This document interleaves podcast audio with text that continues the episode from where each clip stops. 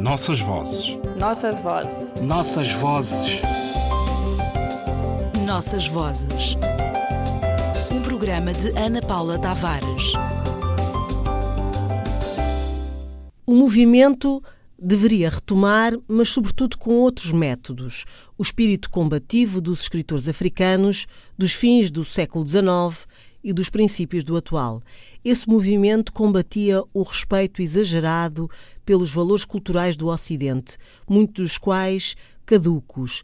Incitava os jovens a descobrir Angola em todos os seus aspectos através de um trabalho coletivo e organizado.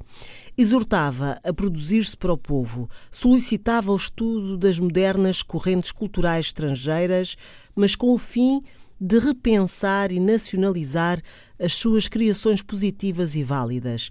Exigia a expressão dos interesses populares e da autêntica natureza africana, mas sem que se fizesse nenhuma concessão à sede de exotismo colonialista. Tudo deveria basear-se no senso estético, na inteligência, na vontade e na razão africanas. Veriato da Cruz.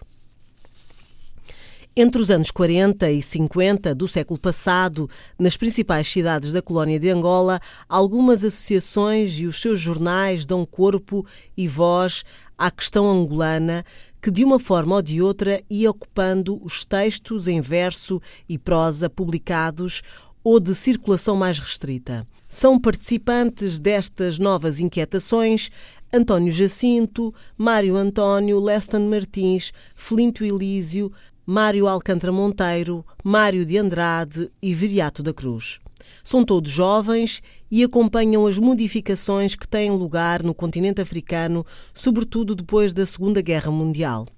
Em Angola, a ocupação militar portuguesa está praticamente concluída depois que o exército colonial mobilizou as companhias indígenas e contou com os colonos Boers e os seus carros de bois para ocupação do espaço e divisão dos espólios, gado, recursos, ao mesmo tempo que a fronteira era negociada com outras potências europeias à revelia da dimensão africana de todos os enunciados. A diferença entre os principais centros urbanos acentuou-se e, dentro das cidades, as relações entre centros e periferias era cada vez maior e diferente no que dizia respeito a abastecimento de água, saneamento básico, mercados públicos, já para não falar na escola, que os estudos recentes remetem para datas mais tardias, se tivermos em conta a população na sua totalidade.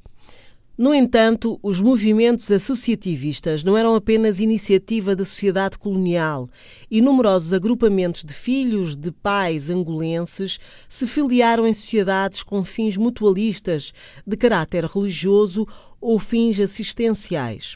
A longa tradição de associação, segundo Aida Freudenthal, tem o seu auge principalmente nos meios urbanos no século XIX e mobiliza os filhos da terra em torno da promoção de festas, carnaval, organizações desportivas, jornais e certas atividades assistencialistas de entreajuda e defesa dos interesses comuns.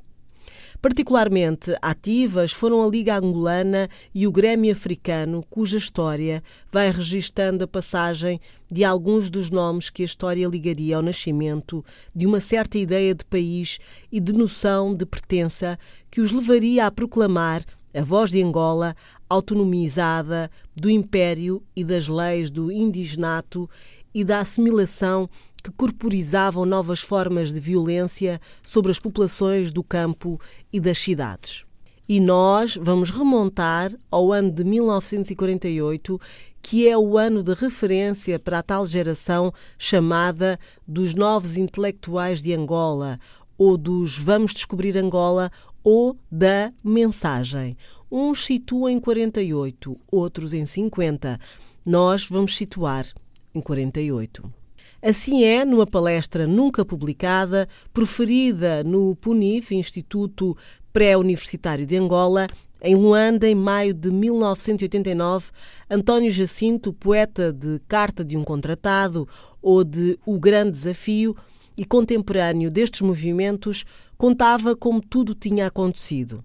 Nesta palestra, juntamente com todas as marcas da oralidade, António Jacinto recupera os momentos, um tempo antes e um tempo depois, e a geração que se propunha franquear a muralha de silêncio construída pelo colonialismo e que separava os intelectuais filhos de colonos e de assimilados do povo angolano. António Jacinto fala da importância do elenco. Assim que se formou um grupo ocasional em casa de um amigo, em casa de Humberto Machado, um sobrinho que ele tinha, Higino Aires, que se fazia rodear de um certo grupo de jovens, e é o mesmo Higino Aires que batizou esse grupo que se reunia uma vez por semana à noite de elenco. Também se falava de poesia. Esse grupo chamava-se Elenco e não é Vamos Descobrir Angola mas aí começa. O movimento dos novos intelectuais adotou sim, senhora, vamos descobrir Angola, é preciso fazer a nova poesia de Angola. Assim nos fala o poeta de O Grande Desafio na entrevista e nas cartas que depois trocou com o investigador francês e que são referidas na publicação referida.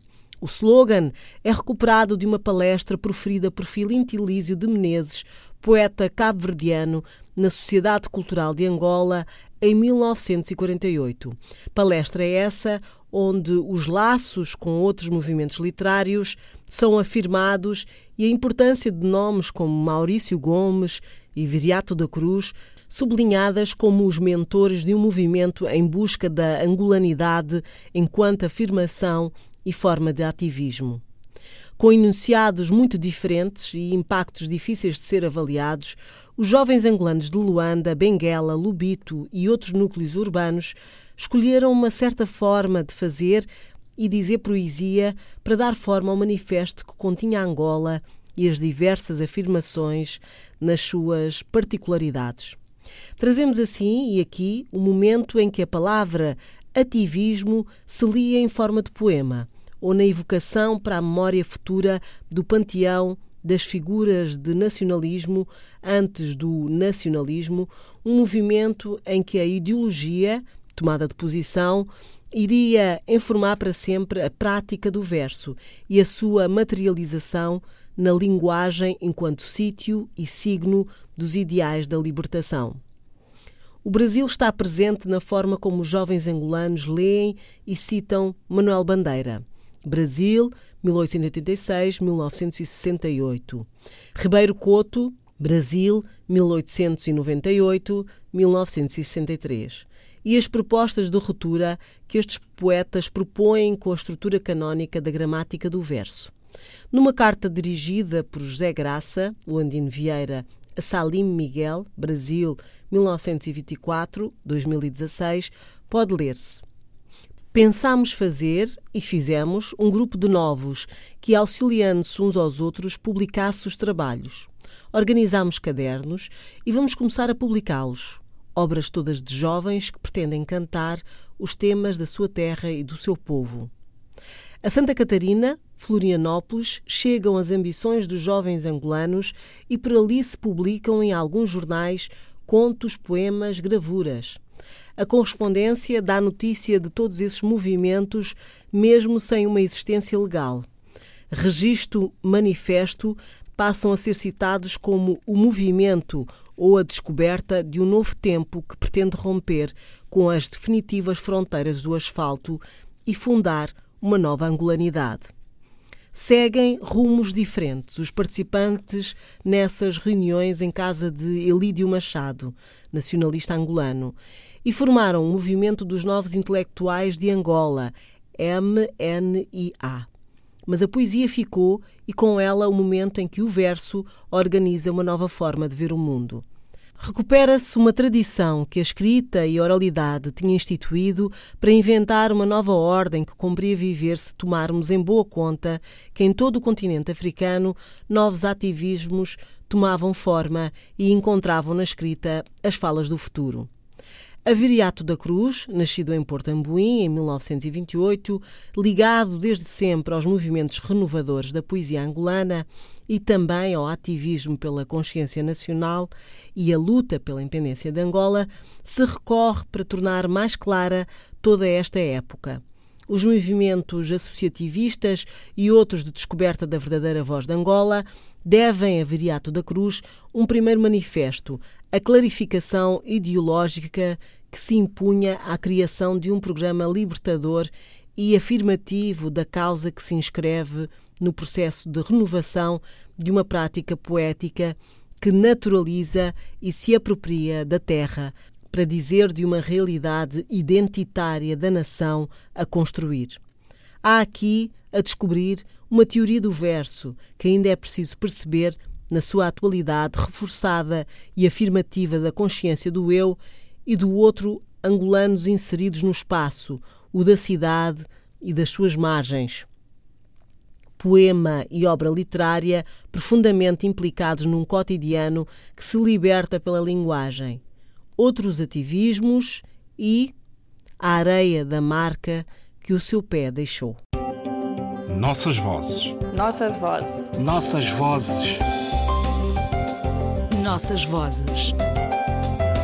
Programa de Ana Paula Tavares.